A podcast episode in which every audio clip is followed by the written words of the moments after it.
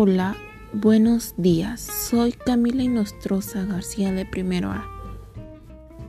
Hoy les voy a hablar sobre de qué manera influye la ética y lo moral sobre el consumo legal de la marihuana en plena pandemia.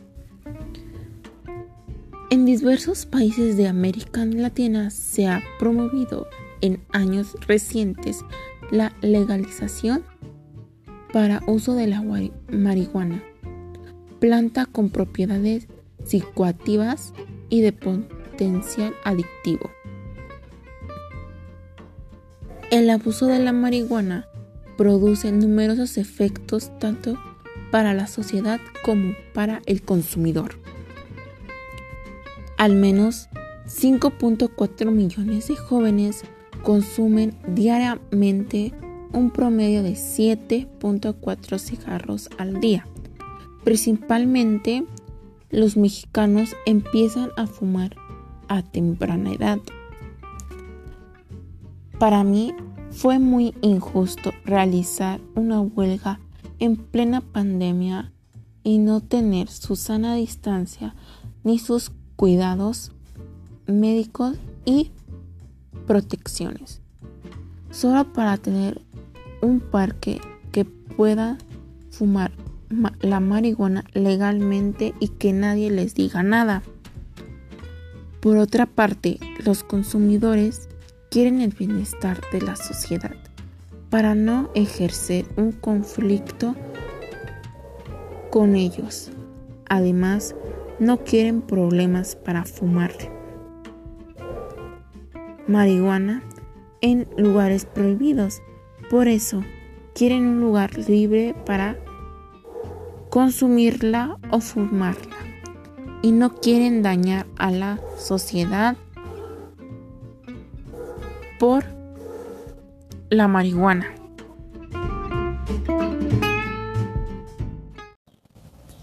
Hola, hoy voy a hablar sobre la importancia de la mujer en la tecnología. La mujer ayuda a mejorar la innovación técnica. Se han realizado investigaciones sobre ambos géneros y en las mujeres hay un grado superior en la resolución de problemas, innovación y productividad. Las mujeres han contribuido han contribuido notablemente a la ciencia desde sus inicios durante la Edad Media. Los conventos fueron un importante lugar para la educación femenina y algunas de estas instituciones proporcionaron oportunidades para que las mujeres pudiesen formar parte y contribuir en el campo de la investigación. Ellas fueron muy importantes para la tecnología, aportaron conocimientos muy importantes para la vida del ser humano.